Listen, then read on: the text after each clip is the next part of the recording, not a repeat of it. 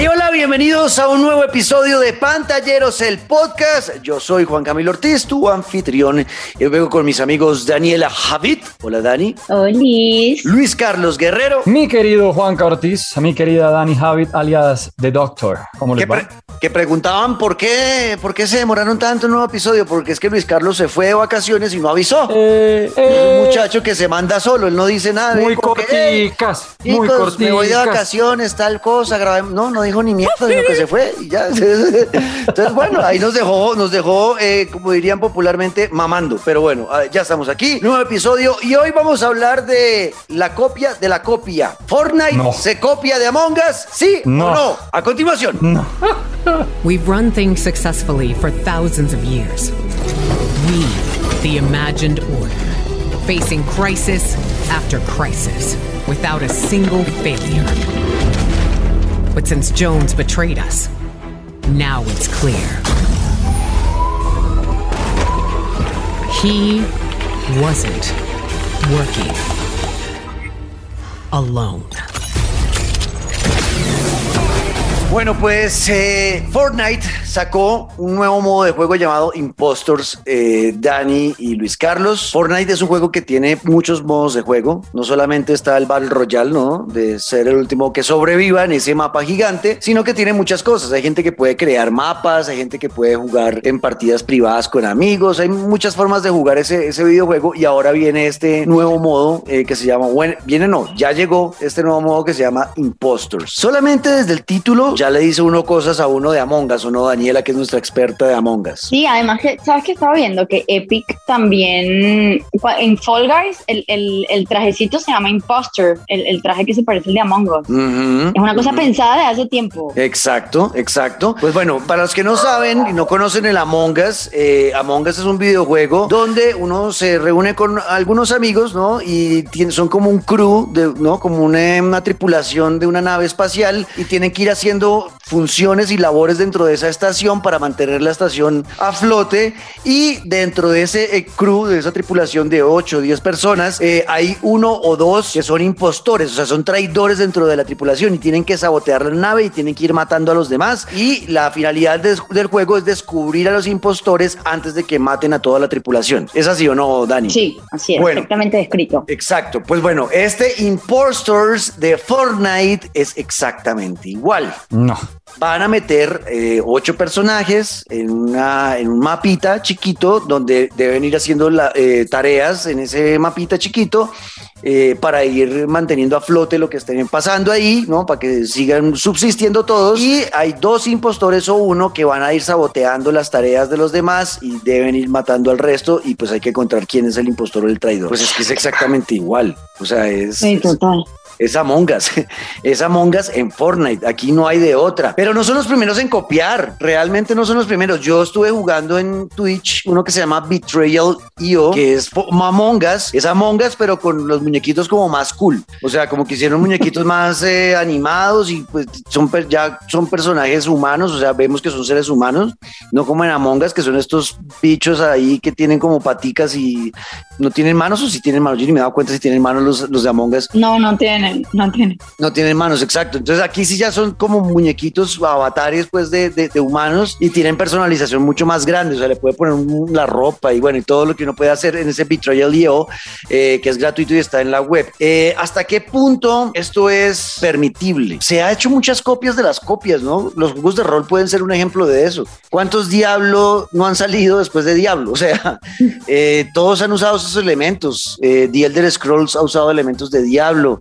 Eh, Dragon Age ha usado elementos de Diablo. O sea, es, es difícil condenarlo, porque es que en el pasado pasa y esta industria se basa mucho en eso. No sé cómo lo vean ustedes. Sí, y yo creo que además una fórmula que siempre de éxito, pues va a generar obviamente la atención de los que están alrededor, más allá de ese, en ese entonces en el que se buscaba pasar por encima de la competencia. Yo creo que ahorita estamos tan saturados de estudios, de juegos y demás que, pues no por justificar, simplemente por explicar eh, lo que puede estar pasando y es, pues precisamente eso, que está sirviendo la fórmula en un juego de al lado donde el vecino, pues para qué nos vamos a ir más lejos, inventémonos unos personajes nuevos, cambiemos una, dos o tres cosas y, y, mandémonos. Así ha pasado un montón. Yo me acuerdo de un juego que en su momento fue eh, pasado a la plaza en el centro y a botarle tomates. ¿Ustedes se acuerdan de Tattoo Assassins? Que fue básicamente la copia descarada de Mortal Kombat. O sea, esto fue, eran los mismos personajes, los mismos escenarios, lo mismo. Hasta tenía las fatalities, pero se llamaba como Invincibility, una vaina así, pero era demente. Y así hay mil ejemplos. Guitar Freaks, por ejemplo, cuando salió Guitar Hero, eh, ¿cómo se llamaba la copia de Pokémon? Diamond Monsters, no, Crystal Monsters. Y así una cantidad que empiezan a mirar, como les digo, pues las historias de al lado. quitemos de lo mejor y saquemos las nuestras. Entonces a mí no me parece pues raro, sobre todo, creo que se habían demorado en copiarse de cosas como las de Among Us. Si ya tenemos las copias en los Battle Royale y en todos los juegos que está pasando, pues ¿por qué no se iban a meter con estos seres? De acuerdo. Pero es que yo, yo, yo creo que lo que indigna es que no cambien las cosas. O sea, en Betrayal es porque el, uno de los mapas es exactamente igual al de Among Us. y aquí, sí, o sea, si las mecánicas son iguales, es como al menos dale cariñito, dame como que el, el, el, el spice extra a la cosa, o sea, dame algo adicional, porque si no, ¿cuál es la diferencia? O sea, te aprovechas de que eres Fortnite, que eres un hombre grande como para eso. Y yo, a mí particularmente, eso es lo que me indigna. O sea, cámbiale cosas. Yo no tengo un problema con que se copien, porque al final es eso. Todo, al final todo es una copia de todo, todo es un remix, pero agregale tu toque personal. Pues Dani, eso que, acabas de, eso, eso, que acaba de decir Dani es exactamente lo que dijo el cofundador de Inner Slot, que son los creadores de Among Us, Marcus Blomander, y voy a leer textualmente lo que dijo. Nosotros no patentamos las mecánicas de Among Us. No creemos que eso lleve a una industria de videojuegos saludable, por lo que estamos diciendo, porque al final todo es copia de la copia. Entonces, pues patentar esas cosas puede dañar la evolución de la industria y en eso estoy de acuerdo. Pero dice él después, pero realmente era tan difícil poner un poquito más, así sea un 10% más de esfuerzo en ponerle tu propio, tu propia, tu propio giro al juego, tu propia, lo que dice eh, eh, Dani, su propio spicy, ¿no? Su propio condimento para darle algo más, ese extra. Era tan difícil, Epic. Era tan difícil, Epic. Y eso lo preguntamos todos, es verdad. O sea, es que sí, está bien, es que todo es la copia de la copia, pero eh, cada copia trae su propia, su propia idea de cómo debe funcionar esas mecánicas o darle un extra o llevarlo por otro lado. Todos lo han hecho, sí, todos copian, pero todos le meten algo nuevo. El problema es cuando ocurre así, como está ocurriendo con, con Fortnite, que es literalmente igual. La reunión cada rato para hablar entre todos quién es el impostor, votar al que uno cree. O sea, es que realmente es exactamente la misma cosa. Y eso sí no me parece saludable. Eso sí me parece que, sea que es peligroso. No creo que un estudio pequeño eh, como Inner Slot, los creadores de, de, Among Us no creo que se vayan a ver muy afectados porque pues ellos ya lograron crear una base de, fans grande desde hace bastante tiempo y creo que el dinero que iban a hacer lo hicieron ya con ese juego. O sea, no creo que los vaya a afectar, pero sí a futuro esto pone un límite complicado para, para los estudios de videojuegos en el sentido de que eh, muchos se van a volver perezosos, ¿no? Y ninguno va a querer entonces dar el 10% extra, sino que simplemente van a copiar, sobre todo los estudios grandes que tienen esa tendencia a ser medio bullies, que cogen la idea de un estudio pequeño y les importa un carajo que todo el mundo se dé cuenta que es una copia, como es un estudio grande con mucho dinero, pues lo hacen. Ese es el, ese es el peligro, ese es el problema. Tengo que jugarlo, tengo que jugar ese, ese Impostors de Fortnite a ver qué es, a ver, a ver qué se siente jugarlo, pero sí, la verdad es, es complicadísimo y los ejemplos que... Yo aprendí, negro, yo aprendí mucho de eso en la universidad, ¿sabe? Porque usted, que présteme el trabajo, que es que no ha hecho nada y usted tenga, y el hombre no cambiaba nada, la amiga no cambiaba nada, cero para los dos.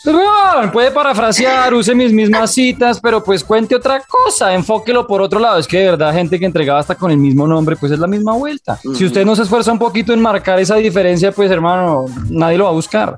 Nadie va a estar pendiente de cuando lancen el videojuego y nadie va a estar gastándole plata a algo que ya existe. Por más que usted meta trofeos, personajes que me traiga y sea posible jugar con él, yo qué sé, no va a ser lo mismo porque ya existe la fórmula. Y fórmula que se copia, pues donde usted ya la encontró está. No se va a ir a buscar la misma en otro lado. ¿Me entienden a lo que me refiero? De acuerdo, sí, sí, sí, sí, sí, sí, de acuerdo. Bueno, y esta tampoco es la primera vez que Epic hace esto, ¿no?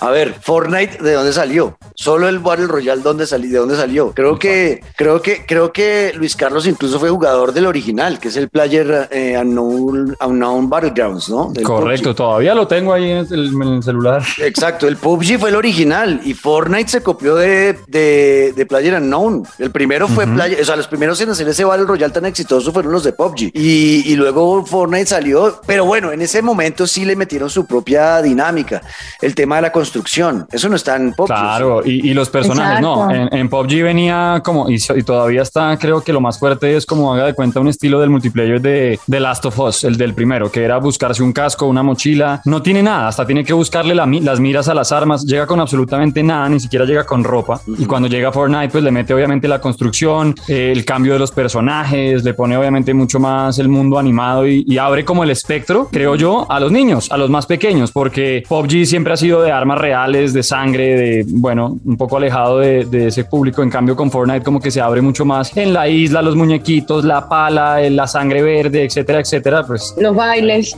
Los bailes, exacto. Bueno, pues es lo que queríamos hablar hoy, una pequeña discusión sobre lo que está pasando en la industria con el tema de la copia, que hace parte de esta industria y, no solo de esta industria, sino de todo, lo dice Dani, lo dice perfecto. Estamos en un mundo en que todo es un remix de todo, pero hasta dónde está, está bien hacerlo y hasta dónde está mal hacerlo. Y eso es lo que queríamos como plantear un poquito hoy en, esta, en, este, en este episodio y queremos escucharlos y leerlos a ustedes, así que envíen sus comentarios con el numeral pantalleros del podcast en Twitter y ahí vamos a estar leyendo también, obviamente, en arroba Dani Transmission arroba Luisca Guerrero y arroba, arroba Luisca el piso Guerrero y arroba Juan Cortés 14. Ahí los vamos a estar leyendo para el próximo episodio a ver, a ver qué pensaron ustedes. Para nosotros, pues es válido hasta cierto punto, siempre y cuando tú le metas tu propia parte, que es lo mismo que dice la gente de, de, de Among Us. Es como, pero ya no sean vagos de verdad. Es que ni siquiera, o sea, hasta el nombre Impostors, o sea, es que no ser. No, es que sí. Exacto. un poquito de esfuerzo, man, tampoco. No, es que se dan garra, de verdad, se dan garra en Epic Games, se dan mucha, mucha garra. Vamos a ver qué pasa con eso. Eh, por ahora no, no, Among Us no va a, demandar a Epic ni nada. Simplemente hicieron como pública su eh, inconformidad y ya está. No creo que vaya a pasar más de ahí. Eh, igual Epic es una empresa muy grande, con mucho dinero, y pues enfrentarse a ellos legalmente de pronto no es tan chévere y se puede desgastar mucho económicamente una empresa más pequeña. Entonces no creo que vayan a ir a una batalla legal, pero por lo menos la inconformidad en público ya está y pues creo que para nosotros también. Creo que no estamos eh, celebrando que hagan esto, sino todo lo contrario. Y ustedes díganos qué piensan. Numeral Pantalleros el podcast y nos escuchamos en un próximo episodio. Aquí estamos de vuelta.